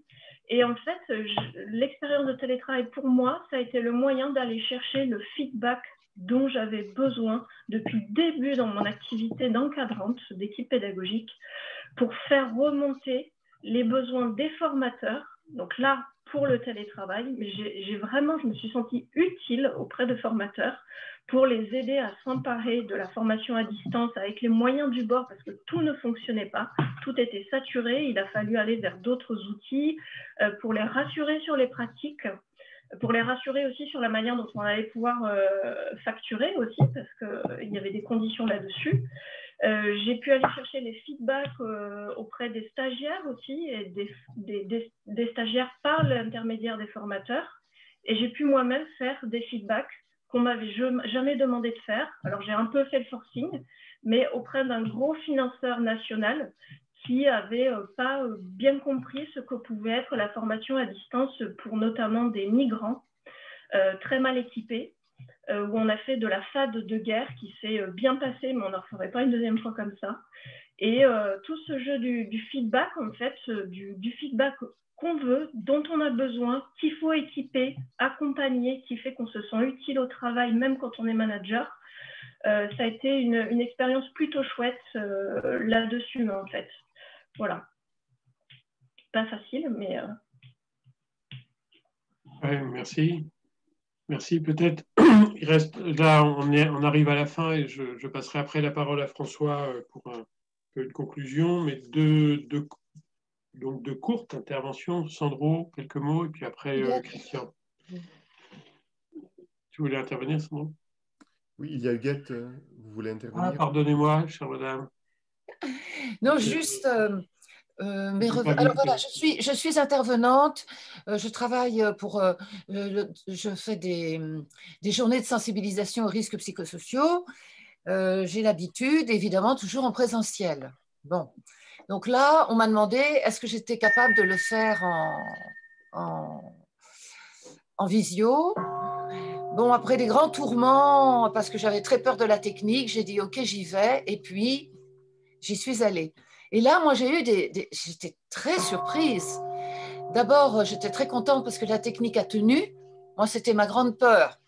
Tout d'un coup, tout flotte, les écrans disparaissent. Bon, alors, une fois que j'ai vu que la technique était solide, eh ben, il s'est passé des choses vraiment étonnantes. C'est-à-dire que euh, j'ai envoyé un email euh, deux, trois jours avant, d'abord pour envoyer mon invitation, et aussi pour leur demander qu'est-ce qui avait fait qu'ils s'étaient inscrits.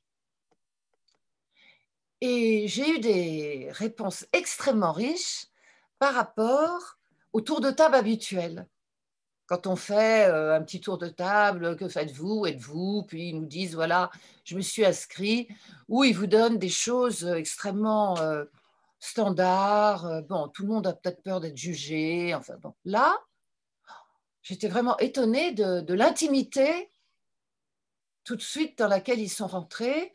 C'était pour un ministère, bah, je peux le dire, ministère des Affaires étrangères, sensibilisation aux risques psychosociaux. Donc, ils ont commencé par email avant à me raconter toutes les horreurs qui se passaient dans les consulats et tout ça. Et du coup, comme ils avaient eu un échange qu'ils ont imaginé personnalisé avec moi, euh, dans l'animation, la, dans bah, je ne sais pas, il y a eu une proximité.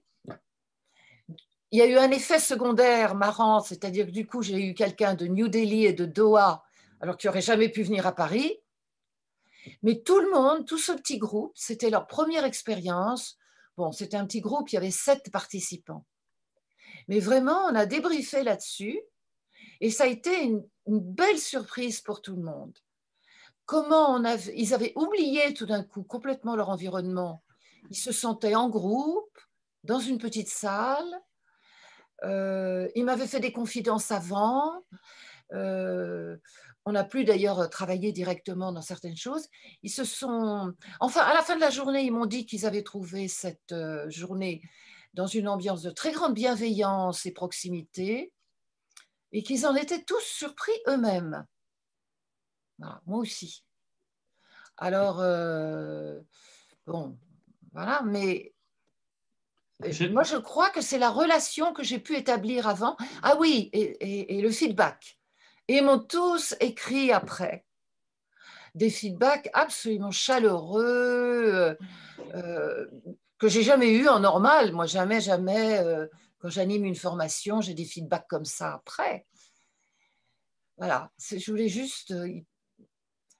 Oui, comme quoi il est possible de trouver dans certaines situations, à travers la, les possibilités d'un travail à distance, quelque chose qui fait ressource qu'on ne trouvait pas dans d'autres situations. Voilà. Ce n'est pas la, question du travail à distance qui pose problème en soi, c'est d'autres questions euh, qu'on a pu échanger là. Et, merci beaucoup, euh, Huguette, de ce témoignage. Christian, je te passe la parole et puis après François pour une conclusion. Et il est 29. Christian, je ne te vois pas. Mais... Non, je ne sais pas pourquoi. Mon truc, ça fait un moment. Non, pas de souci, mais je ne te voyais ah, pas. Vas-y. J'arrivais pas à le faire marcher. Non, mais c'est bien, je t'entends déjà. Euh, je trouve la discussion extrêmement intéressante. Il me semble, pour moi en tout cas, que le, le point le, le, plus important, c'est comme ça que je le lis, c'est le problème de l'isolement. Alors, en fait, cette question, et c'est de ça, en tout cas, dont moi je souffre, et deuxièmement, je pense qu'on est plusieurs à souffrir de cette question de, l'isolement. Cet isolement, en fait, il existait avant de passer au, télétravail ou au confinement, parce qu'on peut être en présence sans s'écouter. C'est-à-dire, on peut être dans un collectif fictif, de fait. C'est-à-dire qu'on peut euh, être les uns à côté des autres, mais finalement n'avoir aucune attention à l'autre. Et derrière euh, ce qu'on appelle le côté convivial, mais en réalité, ce n'est pas tellement la convivialité ou simplement de, de comportements comme ça cordiaux, c'est vraiment l'attention à l'autre. Donc, on peut avoir des systèmes en présence physique où en réalité, euh, les gens souffrent de l'isolement. Ça, c'est un premier point. Et finalement, le, je trouve que cette période de confinement et de, télétravail, euh, plus ou moins voulu, euh, révèle ces situations. Quelquefois, les augmente, augmente ces situations d'isolement. Dans d'autres situations, au contraire, le caractère fictif, c'est moins, on souffre moins d'une distance que d'une fausse présence. Donc, euh, on peut, je pense que c'est aussi un peu ce que disait Clarisse, il me semble qu'on peut, euh, à travers cette expérience qu'on vient de, retrouver, de, suivre, on va continuer d'ailleurs à, vivre, euh, on peut, comment dirais-je, d'un côté, trouver des moments où nous avons besoin de cet isolement pour travailler à d'autres rythmes, sans être dérangé par les autres, dans, à, sa façon, et en même temps, lorsqu'on est en présence avec les autres, que cette présence soit réelle. Du coup, il me semble que ce que disait euh, Huguette juste avant moi en disant il y a une expérience avec des gens loin, mais à partir du moment où, par intermédiaire de ces systèmes de Zoom, il y a une véritable attention à l'autre qui se met en mouvement, en réalité, euh, on peut constituer des formes de collectifs euh, finalement plus importants que ceux qui avaient pu exister avant en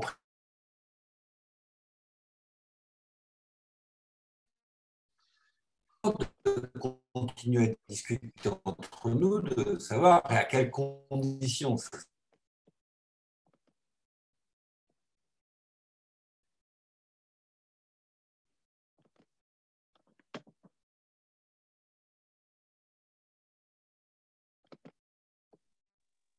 en tout cas que moi je, vis personnellement, c'est le fait qu'il n'y a pas d'interstice dans le temps que là, on va, dire au revoir, on va couper le truc, et puis qui permettent de comprendre les autres. Donc, cette espèce de rigidité euh, terrible de l'organisation du temps, parce qu'une fois qu'on coupe notre écran, on ne vous voit plus. Je ne vous vois plus. C'est coupé, c'est tac, terminé. Il n'y a plus ces, ces, ces, moments intermédiaires qui permettent malgré tout de comprendre les autres à travers la façon dont ils il, il, s'expriment, ils bougent, voire des discussions qu'on peut penser comme connexes à ce qui a été discuté juste avant, mais en fait qui ne sont pas si connexes que ça. Et là, on souffre d'une difficulté, alors très certainement liée au confinement, parce que ça, le confinement augmente dans d'autres domaines que simplement le domaine du travail, la question de l'isolement. Mais de toute façon, si on avait un télétravail sans confinement, on, on, serait quand même confronté à cette difficulté si on ne la pense pas. D'où il me semble la nécessité d'avoir des moments. Alors, comment, sur quelle forme, à partir de quel contenu, c'est ça qu'il faut que l'on réfléchisse, où la présence de l'autre est essentielle. Et là où c'est ce que disait euh, euh, Moïse. Alors, dans Moïse, il y avait une double dimension de la présence des corps de l'autre, parce qu'il y avait une dimension professionnelle, en danse, donc il faut bien être là. Et en même temps, il y avait une dimension où, à travers la présence de l'autre, à l'essence, on comprend un certain nombre de choses pas forcément intellectualisé immédiatement, mais que l'on pressent et que l'on, qui constitue la compréhension de l'autre. Et sans que cette présence, il faut qu'on retrouve euh, les moments et la compréhension. De ce point de vue, pour moi, ça réinterroge la discipline de l'ergonomie, c'est-à-dire d'insister sur ce que on appelle un peu entre nous, au sein l'ergonomie matérielle. C'est-à-dire, qu'est-ce que l'on et la question temporelle est une dimension clé de l'ergonomie matérielle. Clé. Quelles sont les séquences de temps que l'on peut supporter seul, par exemple, les séquences de temps, au contraire, dans laquelle la présence de l'autre est absolument essentielle, de telle manière que se mette en place un processus à la fois de compréhension de l'autre, mais aussi à travers le regard des autres, de la reconnaissance de soi-même, parce qu'en dehors de l'isolement, l'un des enjeux quand même essentiels de notre engagement dans le travail, c'est la capacité, à travers cette activité de travail, d'être reconnu par les autres. C'est ça qui est le moteur. Quand cette reconnaissance est défaillante, alors arrivent les risques psychosomatiques ou arrivent les, risques psychosociaux. Et puis, dernier point, peut-être dernier point, parce que Laurent Falk avait dit, enfin, on reparle du métier de manager. Euh, je dirais un manager ergonome.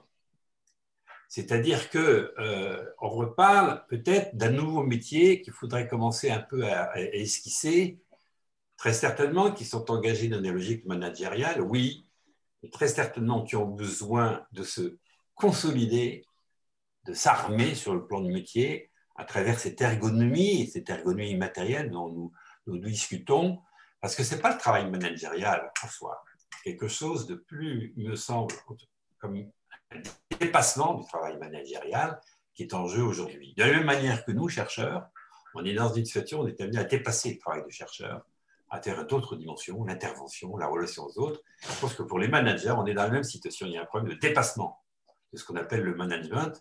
Et je pense que les, les, réflexions que développent les ergonomes, notamment en termes d'ergonomie de l'immatériel, euh, c'est absolument euh, fondamental il y a deux enjeux derrière. L'enjeu de la question du temps, mais il y a aussi la question, euh, à travers euh, la compréhension des autres, des enjeux qui, relèvent, on pourrait dire, de la deuxième discipline qui est ici sollicitée, qui est la psychodynamique du travail. Voilà juste quelques éléments de, réflexion que je voulais euh, apporter. Voilà, la lutte contre l'isolement, c'est la lutte politique centrale. Quand on dit qu'il faut tenir debout, créer des espaces pour tenir debout, la lutte contre l'isolement, c'est la lutte politique centrale. Et, ce que tu as indiqué, Christian, à travers l'isolement, c'est l'enjeu de la reconnaissance. Eh oui. François, je te laisse euh, un mot peut-être un peu, pas forcément conclusif, mais qui, qui rassemble un certain nombre de propos. Disons que Christian a fait ce qui était censé que je fasse, donc euh, ça a fait gagner du temps, effectivement, c'est-à-dire euh, un peu la voiture balai. C'est fait en grande partie, et donc beaucoup des choses que j'avais en tête, sans doute je ne vais pas y revenir. Peut-être simplement euh, insister sur euh, rapidement quelques points. D'abord, je pense qu'on a, on a insisté euh, au long de nos échanges sur une différence entre la question, la différence entre le corps et le physique. Ce qui, ce, qui, a été bien et notamment rappelé par, par Moïse, c'est que dans le physique, on peut être sur un espace formel, un espace euh, métré, euh, euh, arrêté, stable. Alors que le corps, ça se déploie dans un monde et pas simplement dans un espace. ça déborde toujours la lucarne, comme ça déborde le poste, parce que le poste, c'est pareil que la lucarne, c'est un cadrage fixe dans lequel il est supposé que est contenu tout ce qu'on a besoin de savoir et le L'alentour ne compte pas. ce qui a été beaucoup souligné par les uns et les autres, c'est que dans la mise en place du télétravail, on découvre l'enjeu de l'alentour. C'est-à-dire comment on y rentre, comment on en sort, comment. Ce qui n'est pas cadré, euh, on en découvre l'importance quand on est dans la situation dite réelle, où justement on s'en saisit sans s'en rendre compte. Mais donc on prend conscience qu'il manque lorsqu'il nous est inaccessible. Les alentours, ça compte. Euh, comment les gens arrivent, s'en vont, euh, qu'est-ce qu'ils regardent quand ils regardent ailleurs, parce que quand on est avec eux, on peut le voir. Et là, on est sur vraiment des, périmétrages de la situation euh, à laquelle on, on, arrive, que l'on vit alors comme très bordé. Et c'est ce qui fait d'ailleurs aussi que dans une situation comme celle-là, on a beaucoup de mal à être ensemble. On est très rapidement dans le côte à côte. Rien que le fait qu'on ne puisse pas s'interrompre, ce qui est une marque de civilité que peut-être on oublie quand on est ensemble physiquement. Euh, c'est en même temps ce qui fait que le ensemble, c'est-à-dire ce qui se partage, c'est-à-dire ce qui se recouvre, ce qui vient en même temps et qui a beaucoup de mal à exister dans un dispositif qui est forcément euh, euh, diachronique, discret, qui dans le, dans le séquençage, qui organise plus du côte à côte que du ensemble. et qui pose donc la question de, savoir finalement qu'est-ce que c'est qu'être proche? Moi, j'ai été très sensible à, des, choses qui, où on voit ce paradoxe qu'est la distance peut créer de la promiscuité, de l'intrusion. C'est-à-dire que les gens, se, par exemple, en fermant l'écran, en se mettant sous euh, des étiquettes noires, ils, disparaissent comme un voile parce qu'ils vivent, et ça a été dit souvent dans les entreprises où on est en ce moment, que la caméra qui braque sur eux est intrusive. Et donc cette distance, en réalité, est une promiscuité. Et on voit bien donc là, il y a une espèce de, rapport paradoxal. Et inverse, donc la question de la, la proximité, ça peut être une promiscuité. Par contre, l'inverse, c'est que ça puisse être une communauté. Mais dans la communauté, il y a besoin des alentours, il y a un périmètre du regard, de l'espace et du temps qui doit être ménagé, sans quoi il n'y a pas de communauté. Alors c'est une grande question, ça, c'est de savoir est-ce qu'un réseau est une communauté? Ou directement, à quelles conditions un réseau peut-il être une communauté? À quelles conditions des connexions sont-elles des relations? Autrement que du côte à côte, justement. C'est pas que c'est impossible, mais il y a une réflexion à avoir pour que ça puisse exister. Comment la toile était réellement un monde ou pas? Euh, Et qu'est-ce qui fait la différence Et là, je pense que par rapport à ce dont Christian parlait, euh, on peut être dans de très très grandes solitudes dans du nombre, et éventuellement avec des nombres beaucoup plus modestes dans de vraies communautés. C'est ce point-là qui est essentiel. Et l'enjeu pour nous, c'est comment dans le travail, il se joue ça, qui est un enjeu à la fois de santé, évidemment, euh, de développement.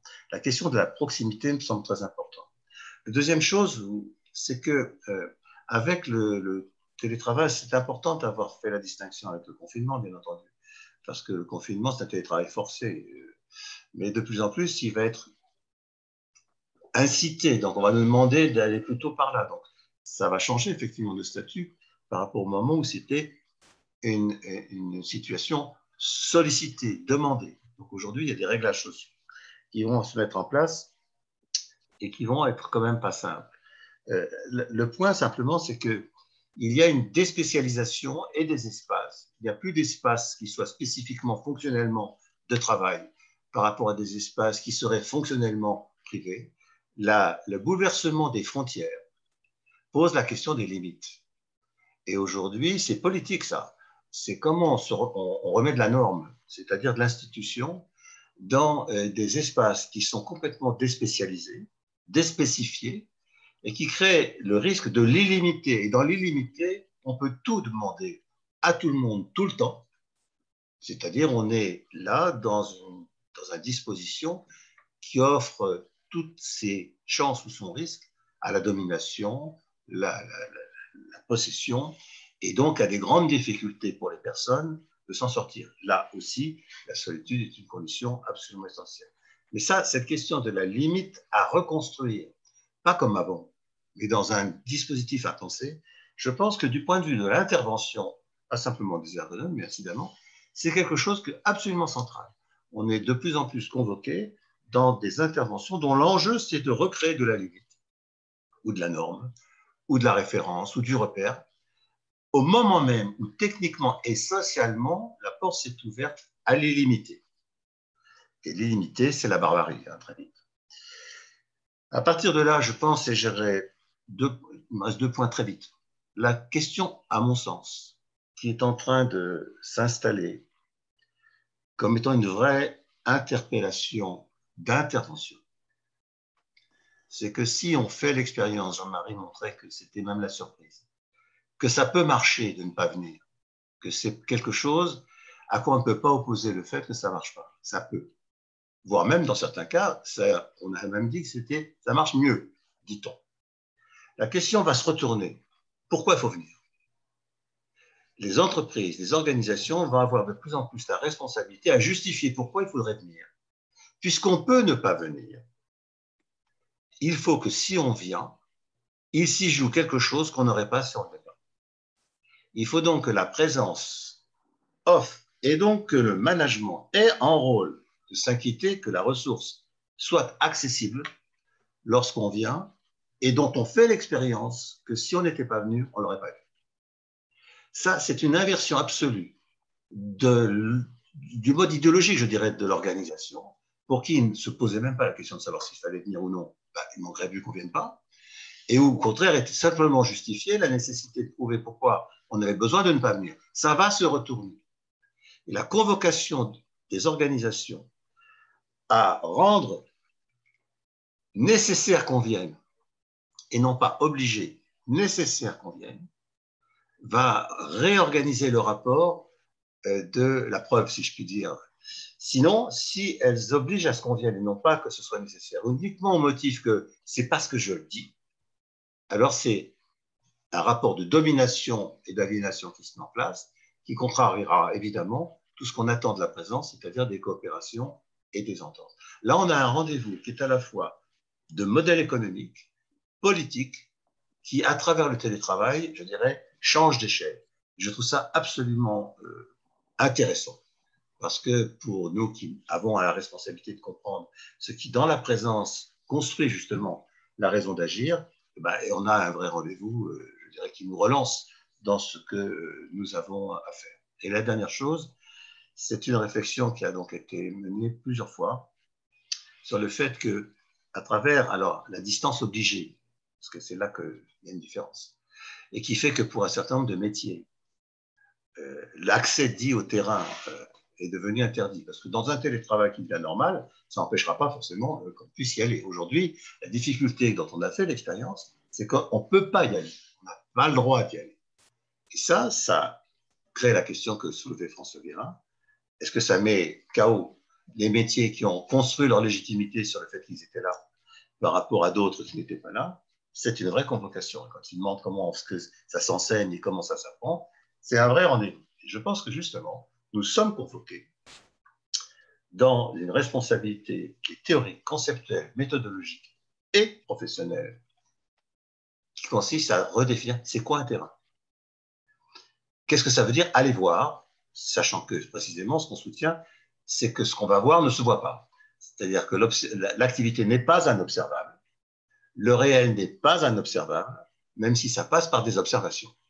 Donc la question, c'est à travers les lucarnes ou des distances, comment on doit devenir capable de recomposer un accès au réel d'une manière qui n'est pas trivialement équivalent au fait de se déplacer? Et là, je trouve que c'est une convocation tout à fait conséquente. Ça nous obligera à être plus précis sur ce qu'on appelle aller voir, écouter. Et je dirais que, à mon avis, la ligne c'est que le terrain, c'est de s'approcher, mais s'approcher, ce n'est pas forcément physique, c'est au sens du corps, c'est-à-dire c'est s'inquiéter. Et à partir du moment où on construit la capacité d'inquiétude, on construit un rapport à un terrain. Le terrain, c'est qu'on s'inquiète. Car on peut aller sur un terrain physique sans s'inquiéter de rien. Et on sait très bien comme c'est possible. Et on peut très bien ne pas être physiquement quelque part en s'inquiétant de tout c'est un peu évidemment le paradoxe. Mais s'inquiéter, ça veut dire aller chercher. Et c'est cette manière-là qui construit la nécessité, un, de la réflexivité. Comment moi, ce que je fais, ça tient la route quand j'en parle aux autres. Et là, on a un enjeu de dispositif professionnalisant qui est reconvoqué à travers cette distance.